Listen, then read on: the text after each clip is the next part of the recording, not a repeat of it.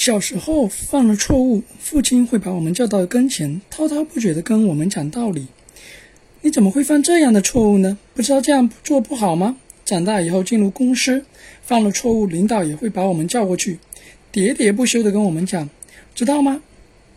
我们已经很反感别人给我们讲道理了，员工也有同样的心理。有一次，一位领导和下属谈话，下属的情绪有点低落，领导就劝他几句。怎么劝说呢？无非就是讲一些大而空的道理。领导讲的时候，见下属没有吭声，于是继续讲。突然，下属忍不住了，大声地说：“您真不愧是领导，这么会讲道理。”一时间，领导明白了什么意思，知道讲道理激不起，激起不了下属的，激起了下属的反感。也许许多领导不知道，下属听你讲道理的时候，表面上不吭声，甚至对你点头表示认可，实际上呢，他们心里早已厌烦，只不过出于对您的尊重，不好意思让你难堪，才忍气吞声的接受。他们在听的时候，早已经左耳进右耳出，您的大道理对他们根本没有什么作用。有这样一段对话：一位女职员和朋友谈起领导说。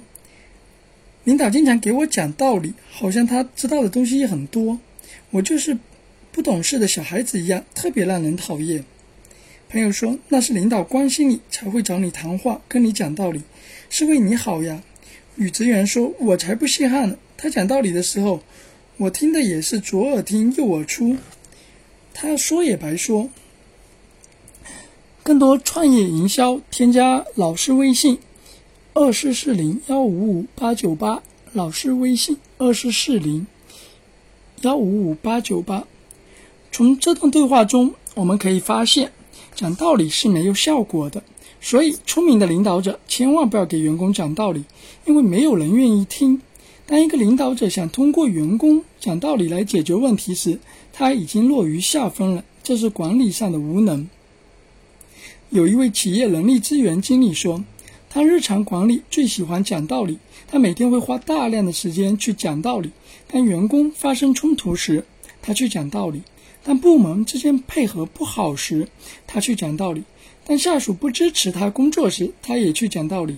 可是当别人问他讲道理能解决问题吗？他却一脸无奈地说：“哎，这些人都不讲道理。”要知道，每个人都有固定的思维模式，每个人都有自己的思想和理想。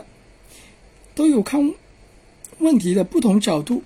如果你和他讲道理，只是站在你的角度跟他讲道理，那么他怎么可能认同你呢？讲道理，道理讲得多，成为纯粹的理论，这些道理早已经被别人搅烂了。你再反复去讲述，味同嚼蜡，谁爱听呢？事实上，真正优秀的领导者不会和员工讲道理。而是和员工讲故事，通过讲故事来表达一种观点，引起员工的思考，这样就能持久的发挥影响。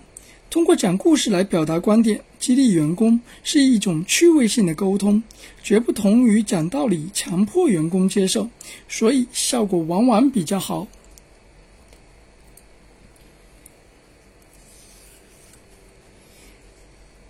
人力资源经理跳槽到一家新的单位。上任伊始，老板为他在办公室树立威信，公布任命之后，让他发言。他站起来，很幽默地说：“我是一头驴。”大家一听，顿时哄堂大笑。接着，人力资源经理说：“我们家乡有一头驴，一天它不小心掉到枯井里，在井里凄惨地叫了好几个小时，主人想了很多办法，都没有办法把它救起来。最后，他决定愿图把。”驴埋在枯井里，一来免得驴活活饿死，二来避免其他东西再掉进枯井里。于是他找来了村民帮忙，大家抓起铁锹，开始往井里填土。一开始，驴子恐慌的嚎叫，不一会儿，驴竟然安静下来。当村民把土铲到他背上时，他迅速地把土抖落下来，然后狠狠地踩在脚下。这样，驴一点一点的伸到井口。讲到这里之后，人力资源又说：“我现在还说我是一头驴，大家觉得我好笑吗？”在沉静片刻之后，大家爆发出热烈的掌声。掌声渐停后，人力经理说：“我的存在就和大家一起抖落身上的土，希望全体成员和我一样，配合我的工作，为公司清除发展中的障碍，为公司的发展贡献一份力量。”这时，全场再次掌声雷动。